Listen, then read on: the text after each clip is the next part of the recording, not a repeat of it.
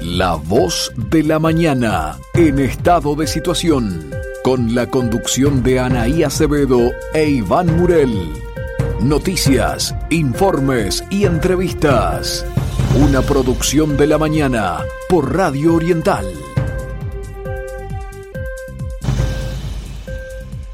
35 minutos pasan de las 7 de la mañana, segundo bloque, amigos, en la voz de la mañana.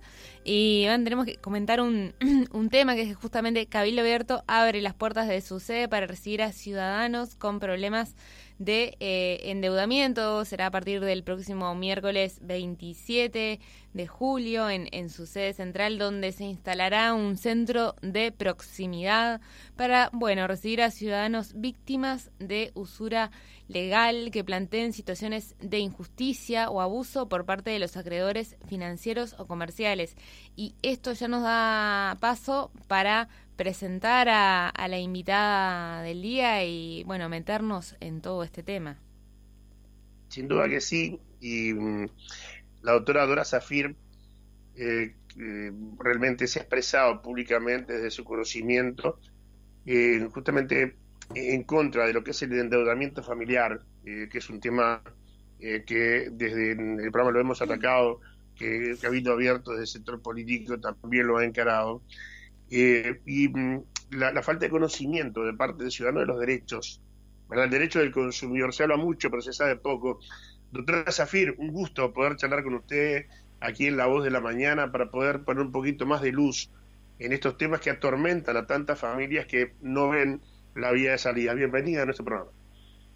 El gusto es mío y gracias por la oportunidad de poder aclararle a la gente de qué se trata este tema y sobre todo de las posibles soluciones que debemos exigir para que estas personas que están sobreendeudadas puedan volver al mercado de consumo. Claro, el, ciudadano común conoce poco de sus derechos al respecto de esto, ¿verdad, doctora?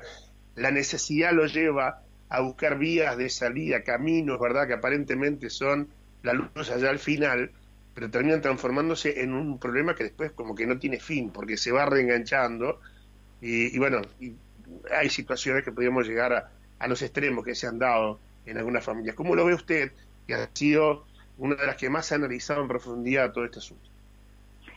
El, el problema que ha tenido la gente, y no estamos hablando de deudores que sacan créditos por deporte sabiendo que no lo van a pagar, que realmente actúan de manera imprudente o de una manera negligente para después este, no, no hacer, no honrar sus deudas. Estamos hablando de deudores que en este momento se están considerando en un proyecto de ley que me parece de suma importancia y de gran necesidad, sobre todo después de la pandemia, donde se ha acrecentado toda esta situación del endeudamiento, que son deudores que por razones ajenas a su voluntad, no por su culpa, porque se enfermó un familiar, porque tuvieron la falta de trabajo, tuvieron un seguro parcial, tuvieron el seguro total de, de falta de trabajo y por lo tanto estas personas merecen tener una oportunidad de regresar al mercado. ¿Qué es lo que pasa? ¿Por qué estas personas han quedado en esta situación dramática en la cual están incluidos en un sistema de clearing que los tiene durante años, se habla de un millón de personas incluidas en el clearing, estamos hablando casi de un tercio de la población. Es cierto que son los que deben desde muchos años, pero esas personas no salen, se siguen agregando nuevas. ¿Y dónde vamos a terminar si tenemos toda esta gente fuera del mercado de consumo, porque esas personas no pueden obtener un crédito, no pueden alquilar un apartamento, porque ¿quién le va a alquilar a alguien que está debiendo, verdad? dónde vamos a poner a esta gente y tienen 600 mil en el Banco Central en las categorías que también los dejan sin opciones. Entonces, ¿qué fue lo que pasó? Tenemos una ley que realmente es perversa, que es la ley que permite intereses muy, muy por encima de lo razonable, que para el legislador del año 2009 se consideraban no usurarios, es decir, se pueden cobrar intereses altísimos de casi tres cifras en materia de mora que se capitalizan mensualmente y que las cifras que van a dar son exponenciales cuando se va a pagar y las personas evidentemente cuando tuvieron un pequeño atraso cayeron en ese pozo y no pueden salir porque una deuda de 10.000 se le va a transformar en 300.000 en muy poco tiempo. Doctora, eh, buenos días. Quería consultarle respecto a lo que es el tema de intereses. Además, Uruguay tiene uno de los intereses más altos de, de la región. ¿Quién fija los intereses? Bueno, eso, eso es lo perverso del sistema y lo que se aprobó en una ley en el año 2009, que es la ley de usura de intereses, la 18.212, que también en este momento está siendo tratada en el Parlamento en diputados para poder modificar y bajar ese disparate que se permite. Fíjate tú cómo se fijan los intereses para que no sean usurarios, es decir, hasta ese límite se puede cobrar. Los, los, los bancos y hasta hace poco tiempo, y creo que siguen todavía, el Banco Central le pide a las entidades de intermediación financiera y también mandaban los montos que cobran las administradoras de crédito, que son todas estas otras que están fuera del sistema bancario, pero que cobran intereses mucho más altos, porque se supone que le dan a deudores que tienen más riesgo de no poder restituir lo que se les presta, ellas le dicen al Banco Central, yo cobro tanto, cobro un 90, otro le dice, yo cobro un 85, otro le dice, yo cobro un 88. ¿Qué hace el Banco Central? El Banco Central hace un promedio. Dice, bueno, el promedio me da 89. Ese 89% que lo determinan los prestamistas es la tasa media.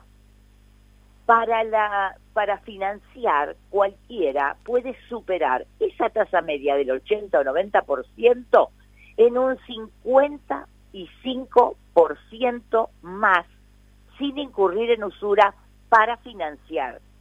Pero si se atrasa y caen los intereses que se llaman moratorios, mora es cuando el deudor no cumplió dentro del plazo que tenía con su obligación, lo pueden superar en un 80%, o sea, tenemos un 90 más un 80 que está permitido.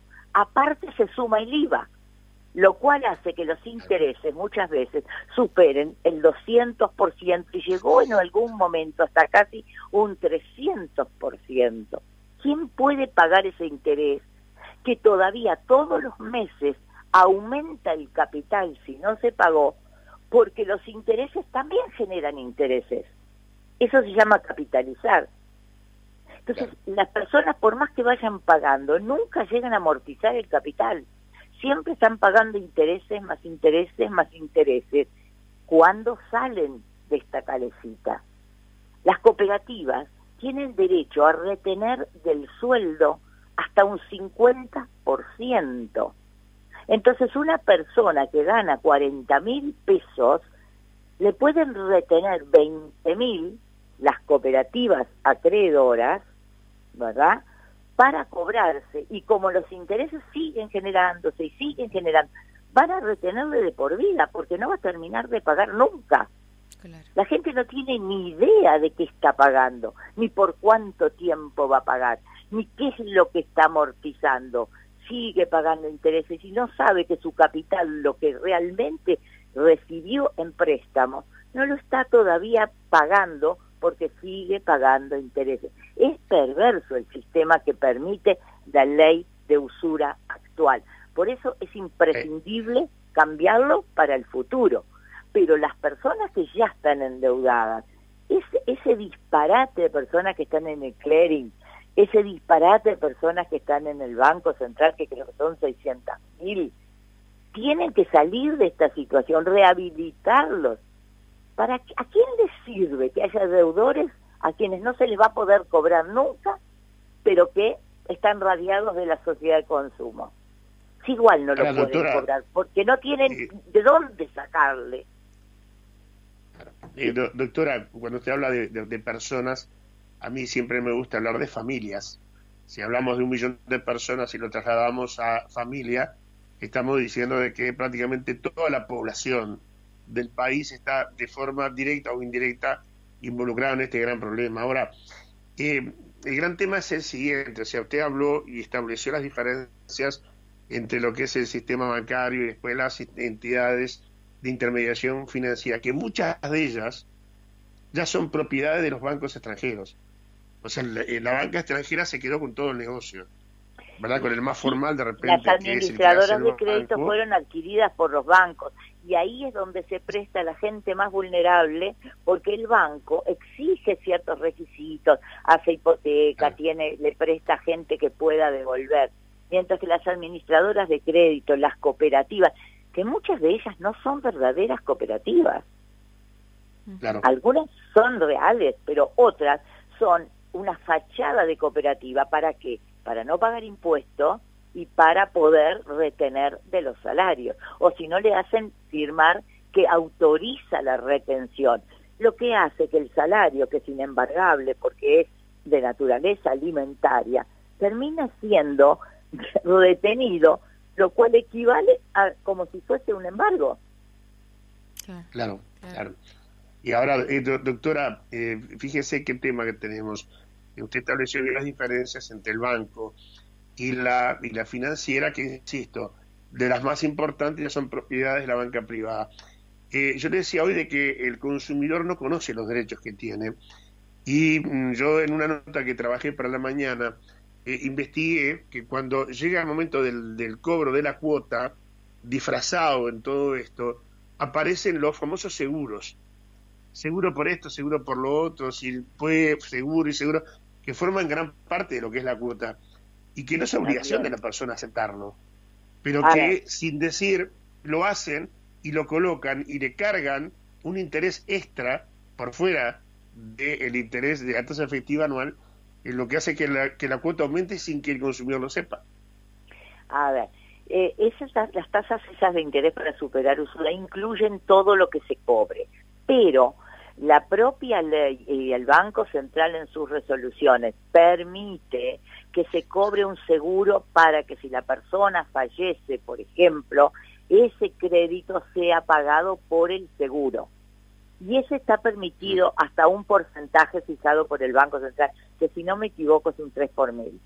Ese está autorizado. Las personas, a pesar de que no quieran, lo van a tener de todas maneras. Entonces, ese seguro, ¿qué es lo que sucede? Cuando fallece una persona, muchas veces le quieren cobrar a los herederos, pero sin embargo le estaban cobrando un seguro que es el que tiene que hacerse cargo, y la gente eso no lo sabe. Ahí es donde está la ignorancia del sujeto. Pero por más que sepan, el sistema financiero eh, es tan complejo, el sistema de intereses es tan complejo, que cualquier información que se brinde es difícil de ser entendida por una persona común y corriente. Si a veces los propios contadores decían no sé liquidar estos intereses este, que la ley de usura permiten, que en definitiva este, son complejos de acuerdo a lo que se va amortizando. La persona se enreda creyendo, bueno, voy a pagar tantas cuotas en tanto tiempo, son cuotas de tanto. Y hasta ahí el problema no sería tan grave. Pero ¿qué pasa si se atrasa y no pagó una cuota? Y no sabe qué le va a pasar. Ahí está la falta de información, que la ley de relaciones de consumo exige que se le brinde al que va a obtener un crédito, que le expliquen qué es lo que puede pasar. ¿Y qué es lo que puede pasar? Se atrasó en una cuota o dos, va y quiere pagar esas dos cuotas. Le dice, ah, no, usted no me puede pagar esas dos cuotas porque usted todavía tiene para vencer 10 cuotas más que se hacen reclamables, exigibles, si usted no pagó una. Así que ahora me debe las dos más las 10 restantes y empiezan a, a computarse intereses de mora, esos más altos, a partir de cada vencimiento que ya se produjo. Entonces, evidentemente que esta persona no puede salir, es imposible que pueda pagar. Con todo esto, doctora, ¿no se está violando la Constitución? Ah, yo creo que la ley de usura es inconstitucional.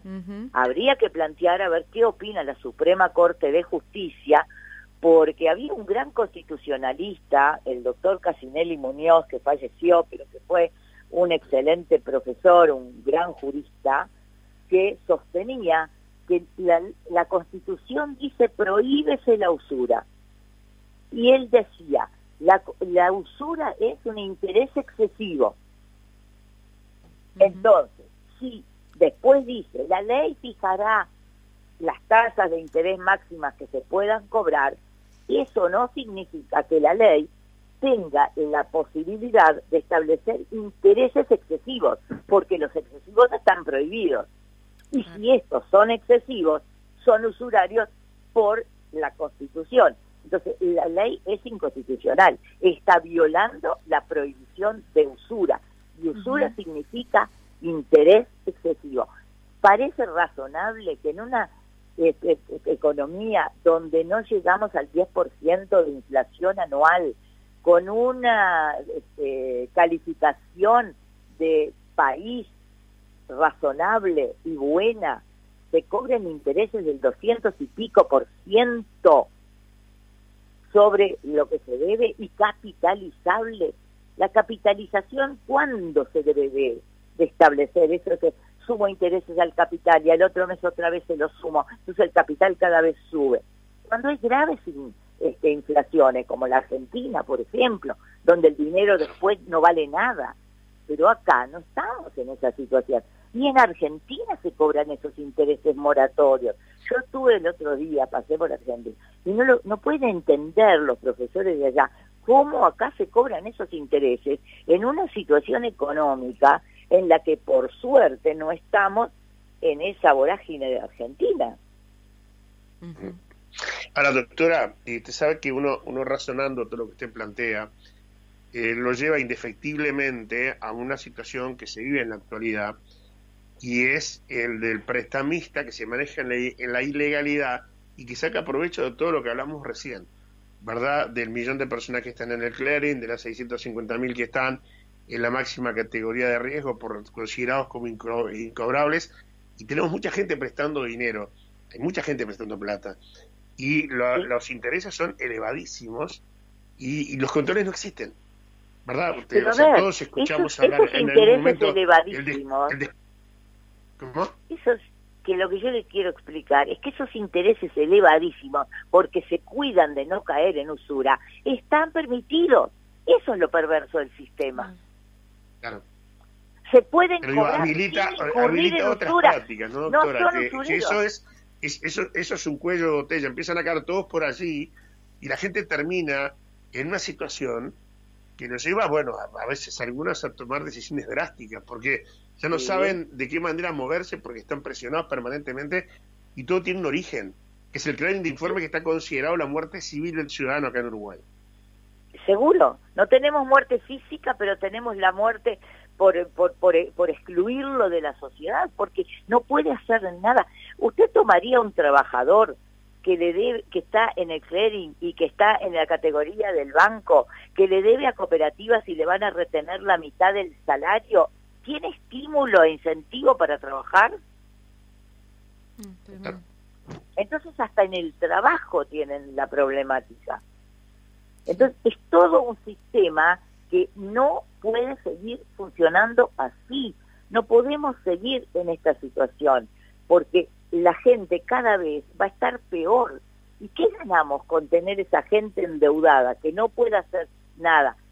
Dicen los economistas que hay que fomentar la sociedad de consumo, que cuanto más consumo, mejor es la sociedad en materia económica. Pero están radiando un millón de personas que no pueden estar en la sociedad de consumo. ¿Por qué no rehabilitar lo que es el proyecto de Manini ¿por qué no dejarlos ingresar nuevamente y que paguen de una manera razonable, de acuerdo a lo que ellos pueden y salgan de esa situación de sobreendeudamiento? Acaban de aprobar en Mercosur, con el voto de Uruguay, que se debe regular y se debe ayudar y solucionar el problema del sobreendeudamiento. Está aprobado a nivel de, técnico, del comité técnico número 7, está estudio de Brasil en Itamaraty, pero Uruguay lo votó. Entonces, ¿estamos o no estamos dentro de una situación en que lo razonable y el legislador le debe a esos ciudadanos, porque fue el que lo hizo caer con esa ley de usura que es realmente patética, en esta situación de sobreendeudamiento hay una obligación legal y moral de sacar a esta gente de esa situación. Van a quedar inhabilitados por un tiempo, no van a poder sacar crédito, pero con criterio de razonabilidad, no de... porque esto ya no es sanción, esto es venganza. Claro, claro. Uno se puede preguntar ahí también, doctora, bueno, eh, la voluntad de, del sistema político. Tengo entendido que usted en el pasado se había acercado a algunos sectores políticos y, bueno, no, no se habían logrado grandes avances. ¿Puede Cierto. A todos, porque yo no tengo partidarismo político, eh, digamos, digamos de, de, partidos políticos personales. Fui juez toda mi vida y nos estaba prohibido siempre mantener este, idealismos políticos o ejercer política y todo lo demás. A mí lo que me importa es la política social, porque yo dejé gente en la calle como juez y me duele toda esa situación.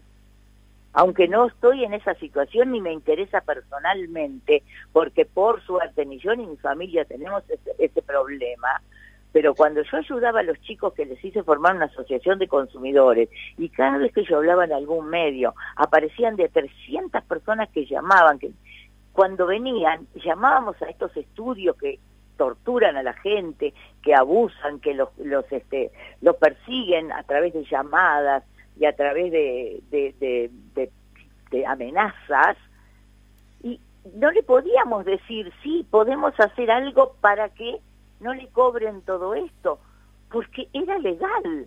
Entonces, no hay un mecanismo legal de protección.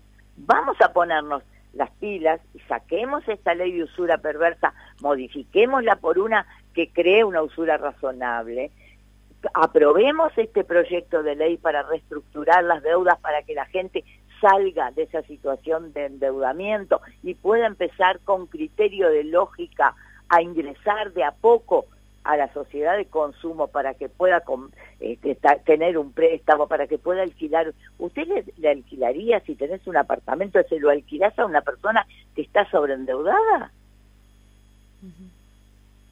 Que aparece en el CLEN, que aparece en el Banco Central cuando vas a hacer la consulta. No,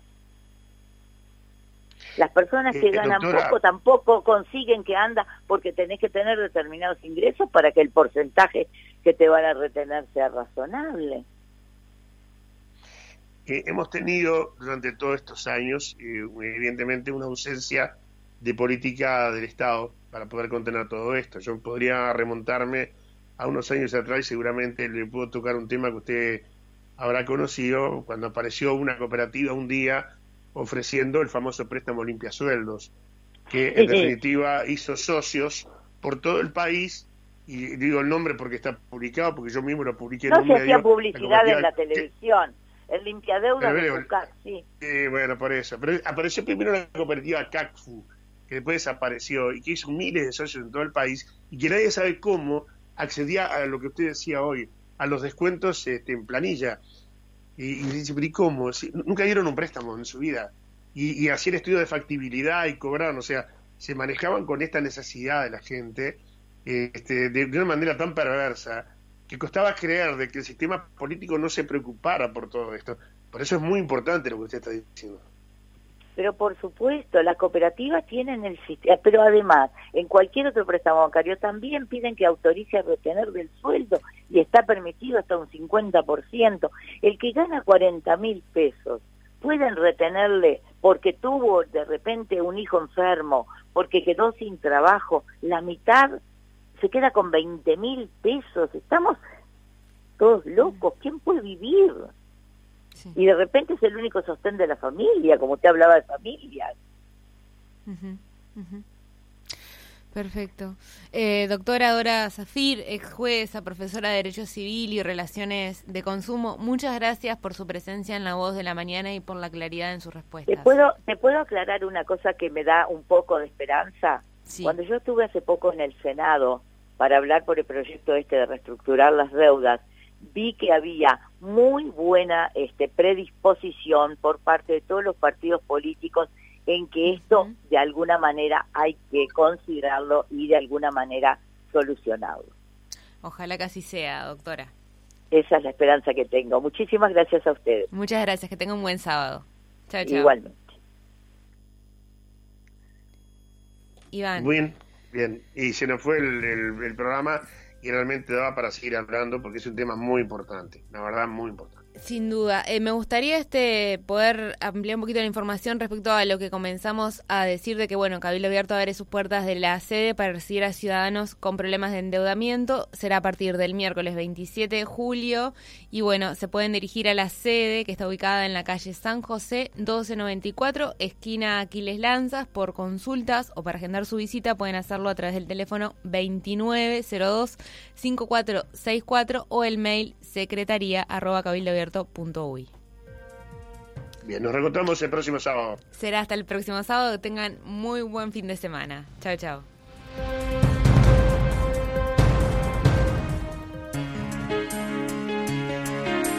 Este país tan chico pero grande de corazón, de hombres y mujeres que trabajan con tesón. Niños y jóvenes